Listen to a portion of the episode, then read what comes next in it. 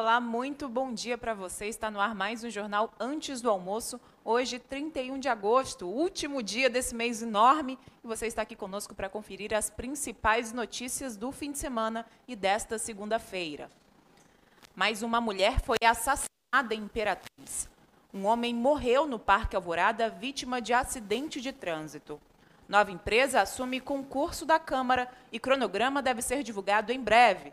Você tem ainda os números do novo coronavírus em Imperatriz. Vai ver que a prefeitura reabriu um ambulatório para atendimento da Covid e também vai ver que tem muito pré-candidato por aí, desrespeitando as regras de isolamento social. Essas e outras notícias você confere a partir de agora, aqui no Jornal Antes do Almoço.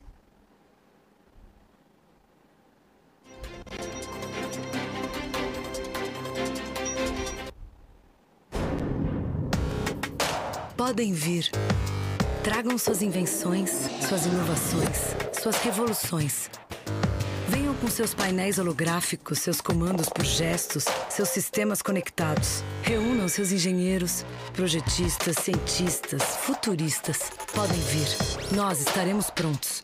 Porque é para isso que existimos para construir tecnologia que move tecnologia. Baterias Moura energia para mover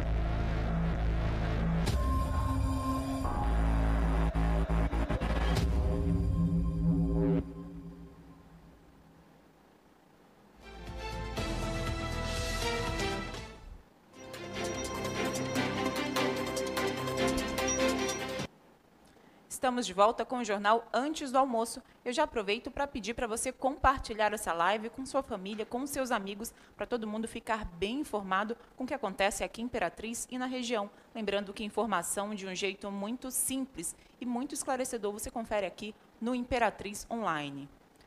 A gente muda de assunto já para falar sobre notícia, porque mais um feminicídio foi registrado em Imperatriz neste domingo.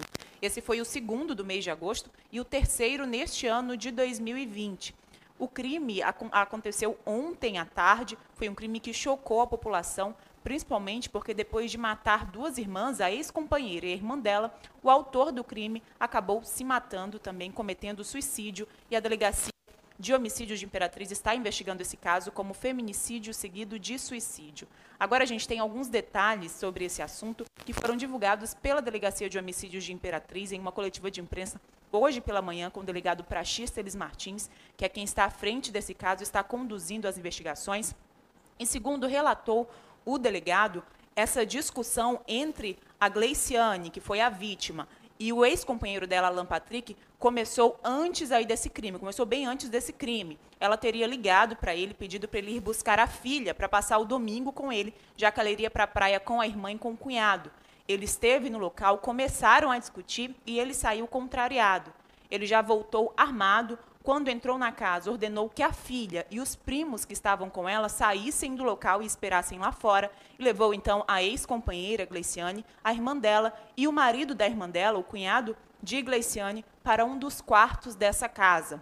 Segundo informações do, da única testemunha que estava ali no local, que era cunhado da Gleiciane, ele ameaçou, acabou ameaçando aí o cunhado dela, pediu para que ele saísse do quarto e logo depois de sair do quarto, ele conta que já ouviu o primeiro disparo. Segundo a polícia, Alan Patrick matou primeiro Gleiciane, depois atirou na irmã dela e então atirou em si mesmo.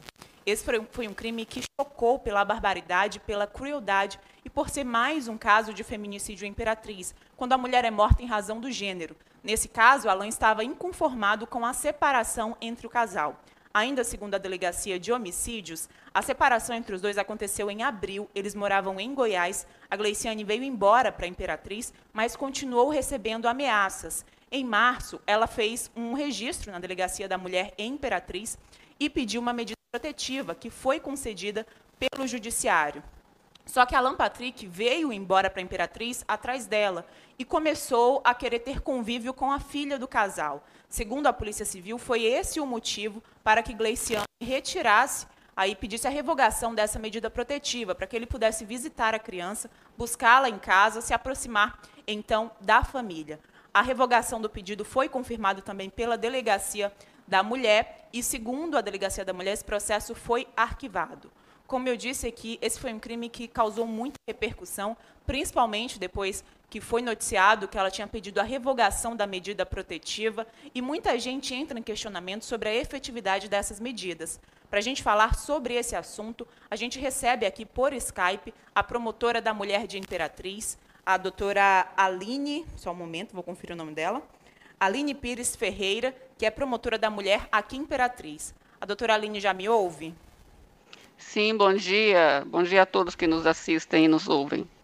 Doutora, bom dia, seja muito bem-vinda ao Imperatriz Online. Infelizmente, para falar de um caso muito triste, mas o que eu queria perguntar para a senhora é sobre a efetividade dessas medidas protetivas, como elas funcionam e quais são os critérios para que elas sejam concedidas ou negadas para essas mulheres que buscam a delegacia para fazer denúncia de agressão, de ameaça e de outros tipos de violência. É, bom dia a todos e a todas que nos assistem, no, no, nos acompanham. É, lamentamos profundamente essa tragédia aqui no final de semana em nossa cidade.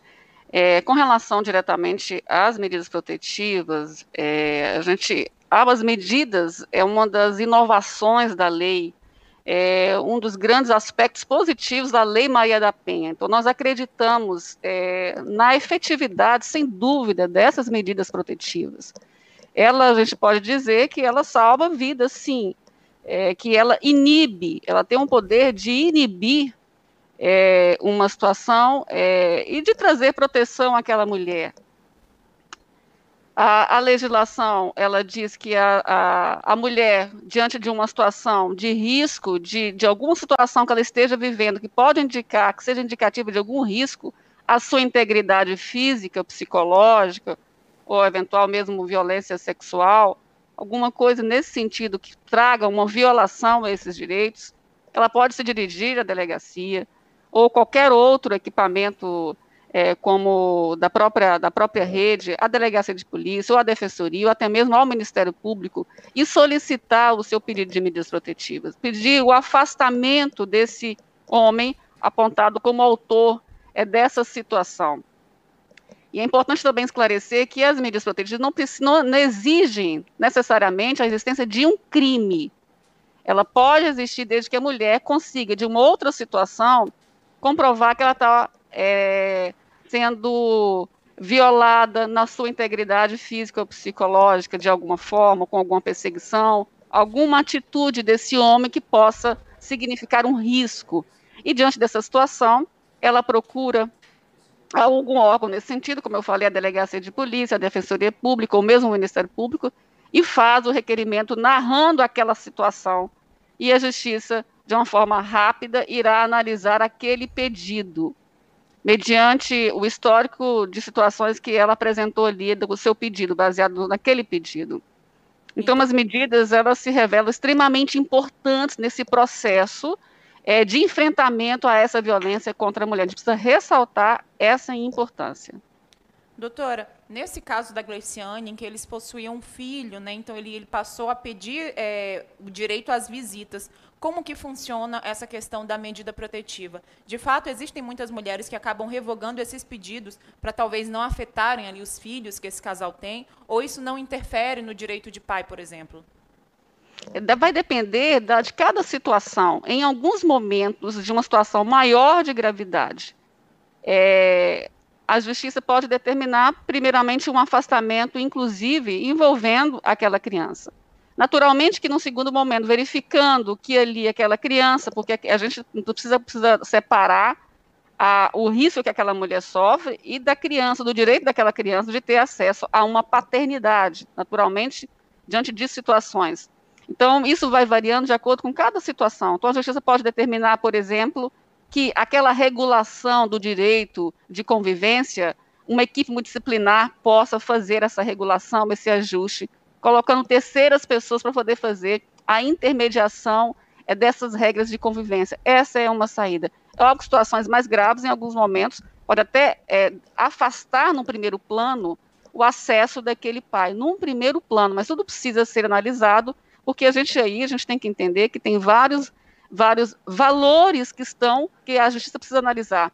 Tanto o direito daquela mulher de ter a proteção, como também, de um outro lado, a criança também de ter acesso a, a ter o convívio com aquele pai. Então, assim, são situações que a justiça precisa analisar e, e de cada caso, de acordo com cada situação, ela vai ver qual que é o mecanismo de trazer proteção para aquela mulher e, ao mesmo tempo, de garantir, quando possível, as regras de convivência também, quando aquele pai também não representa um próprio risco para a própria criança. Então, tudo precisa ser sopesado, analisado de acordo com o caso concreto. Por isso que é uma equipe multidisciplinar, com psicólogo, com assistente social, para a gente poder avaliar e trazer subsídios para o judiciário, é fazer o melhor encaminhamento dessa situação.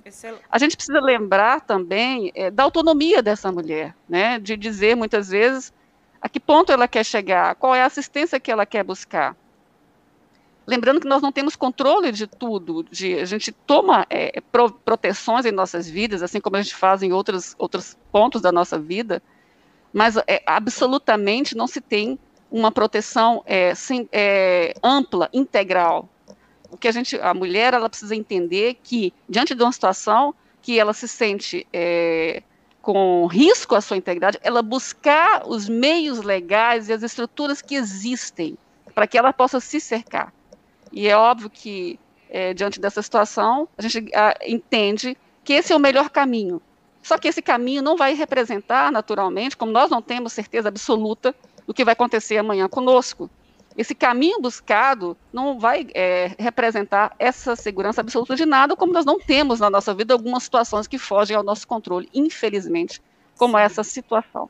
Agora, a mulher, ela precisa ser informada dos seus direitos e dos instrumentos legais que existem para ela poder dispor e buscar. Sim, Isso, eh, nós precisamos ter essa clareza. E lembrar que esse instrumento ele tem sido eficaz em muitas situações. Porque a, a justiça não tem a pretensão e nem a própria legislação, infelizmente, nós não temos aí uma, uma, um poder, lamentavelmente, de cessar esse nível de violência que lamentavelmente vive toda a, humanidade por um longo período e o nosso país, infelizmente, é um país violento, é um país violento com as nossas mulheres, com as nossas meninas.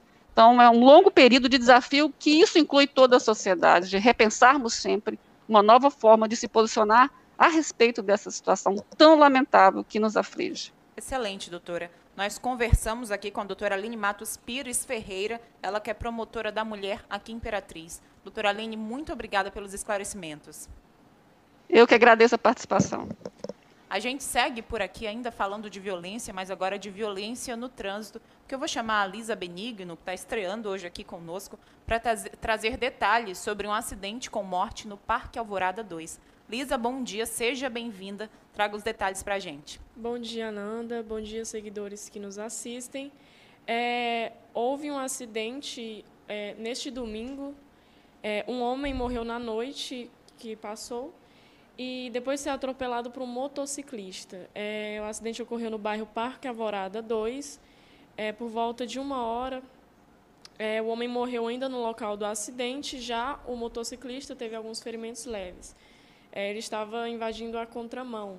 Então, esse é mais um caso triste que nos solidarizamos com a família. Sem dúvidas, Lisa. Só para a gente reforçar, segundo informações da própria Polícia Militar, o homem que morreu estava de bicicleta, acabou invadindo uma preferencial e foi atropelado por um motociclista que ainda tentou desviar, mas infelizmente não conseguiu. Agora a gente muda totalmente de assunto para falar sobre um assunto que tem interessado muito a você, nosso seguidor, que sempre participa com a gente, manda pergunta lá pelo inbox, que é o concurso da Câmara Municipal de Imperatriz.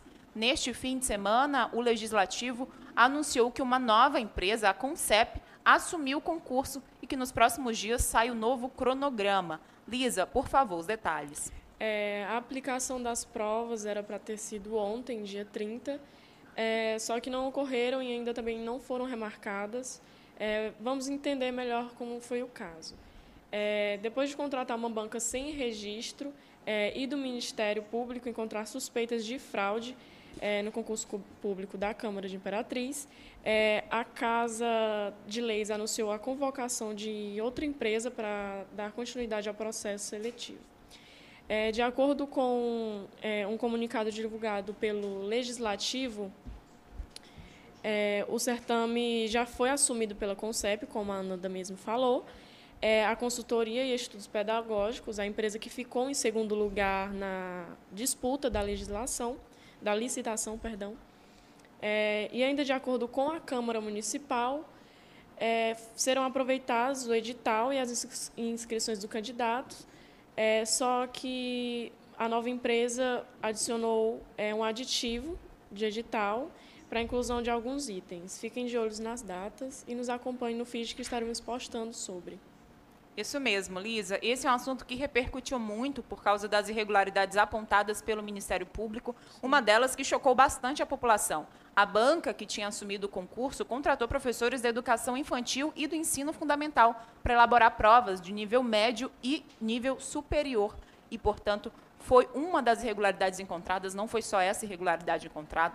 O próprio contrato já possui irregularidades, o MP pediu aí a, a anulação desse contrato, como foi feita, mas o MP também tinha pedido a anulação do contrato e a devolução do dinheiro da inscrição dos candidatos. A Câmara resolveu não devolver esse dinheiro, chamar a segunda empresa e dar prosseguimento a esse concurso, mas com certeza a gente vai continuar acompanhando por aqui, o Ministério Público continua atento, porque a gente sabe que concurso público é coisa muito séria e os órgãos de proteção, os órgãos de controle precisam mesmo estar atentos e de olho, assim como cada um de nós que somos cidadãos que votamos, que elegemos e que precisamos estar também atentos às atividades que são desenvolvidas por todas essas pessoas.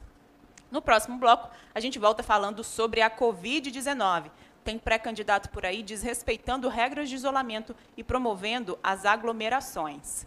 Fique conosco, você pode nos acompanhar em todos os canais do Imperatriz Online, estamos ao vivo no Facebook, no Twitter, no Instagram, no próprio site do Imperatriz Online, imperatriz.online, e aí você fica por dentro de tudo. A gente volta já.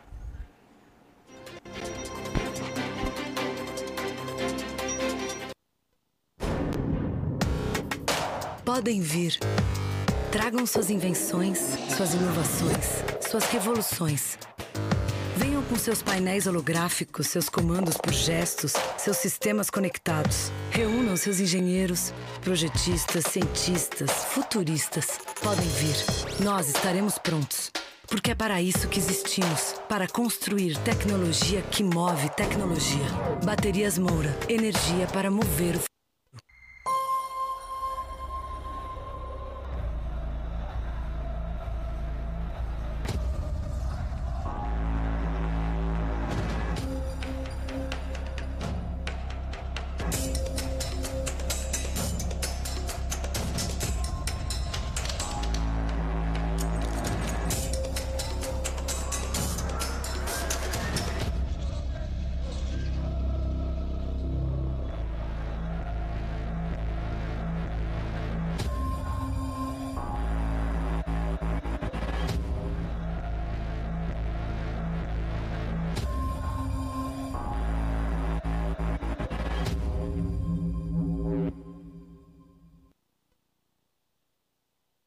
jornal antes do almoço aqui no Imperatriz Online. Estamos ao vivo em todas as nossas plataformas digitais. Você pode acompanhar por qualquer um dos nossos canais. Continue conectado, acompanhe lá nosso feed de notícias, porque com certeza você vai encontrar informação de um jeito muito simples e muito esclarecedor.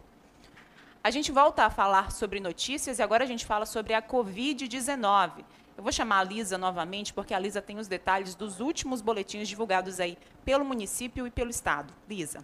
É, Ananda, de acordo com a plataforma estadual, é, atualizados até as 12 horas do, do último domingo, é, foram registrados 14 casos e 5 óbitos, e Imperatriz atualiza 138 casos confirmados em laboratório. Desde o início da pandemia, Imperatriz registrou 314 óbitos e nenhum desses foram registrados nas últimas 24 horas. É, mas lembrando que tem muitos casos ainda suspeitos que foram registrados e estão sendo tratados é, a morte que ocorre em um dia só sai confirmada em outros dias, nos próximos dias. É isso mesmo, Então, Liz. Há tá uma diferença aí no período de apuração. Então, gente, como a Lisa bem falou, foram confirmados 14 casos, confirmadas 5 mortes. Há muito tempo a gente não via essa quantidade de confirmações, mas segundo o boletim da Secretaria Municipal de Saúde, foram mortes que não aconteceram den- dentro do período de 24 horas, que é o período de apuração desses dados. Mas fica o alerta, porque a gente sabe que os casos voltaram a ser registrados e, inclusive, a prefeitura teve que reabrir o ambulatório, um dos ambulatórios que tinha sido fechado, para atender o fluxo de pessoas procurando com suspeita da doença. Lisa? É, sobre a reabertura de mais um ambulatório para a Covid, é a unidade básica de saúde da Vila Nova começa a funcionar como um ambulatório para pessoas com suspeita de Covid nessa segunda-feira. Então, a reabertura começa hoje. E, assim, Imperatriz volta a contar com três ambulatórios exclusivos para a Covid, que são em Milton Lopes, Cafeteira e agora na Vila Nova. Isso mesmo. Lembrando que o Milton Lopes fica lá no Bacuri, o posto da Vila Cafeteira, todo mundo sabe, na Vila Cafeteira, e agora também o posto da Vila Nova. No começo da pandemia, a prefeitura tinha aberto quatro ambulatórios, tinha separado quatro postos de saúde para servir de ambulatório. Quando os números começaram a cair, dois desses postos foram fechados. E agora a gente vê a necessidade de reabertura de mais um, porque os outros dois estavam ficando sobrecarregados. A Prefeitura de Imperatriz esclareceu que essa reabertura não quer dizer aumento de casos, mas sim justifica aumento da procura. Há um grande número de pessoas procurando atendimento na rede municipal de saúde com suspeita da doença. De acordo com a Secretaria Municipal de Saúde, são realizados entre 80 e 100 testes por dia em Imperatriz.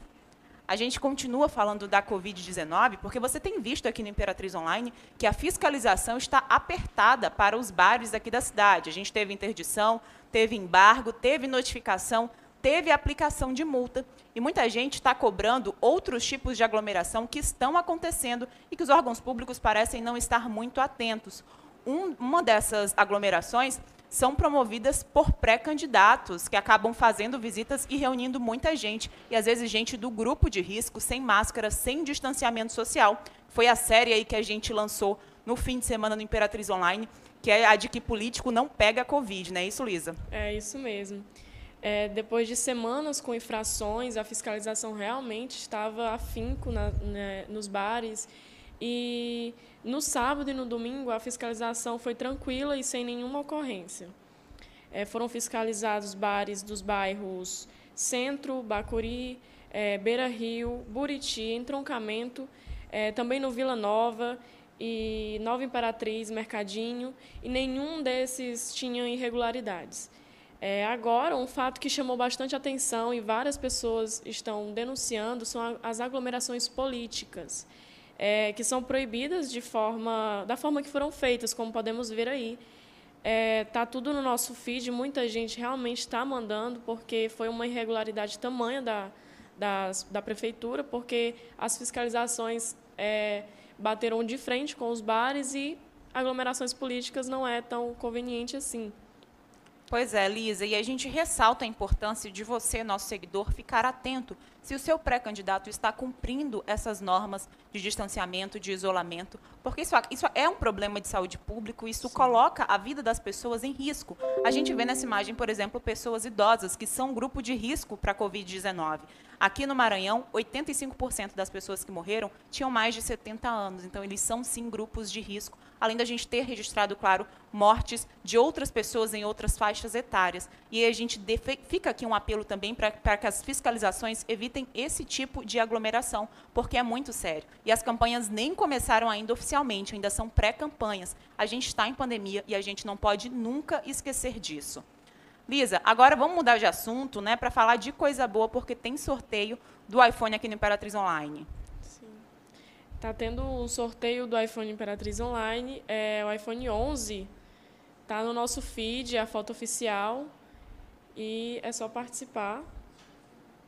É isso mesmo. Se você quer participar, vai lá no nosso feed, tem um destaque chamado sorteio. Você clica lá e você já vai direto para a imagem oficial do sorteio. Você vai seguir nossos patrocinadores, vai marcar um amigo, vai seguir todas as regrinhas e você vai participar desse sorteio de mais um iPhone. Porque o Imperatriz Online né, tá dando iPhone aí do lado do vento para você, nosso seguidor. Isso você só encontra aqui.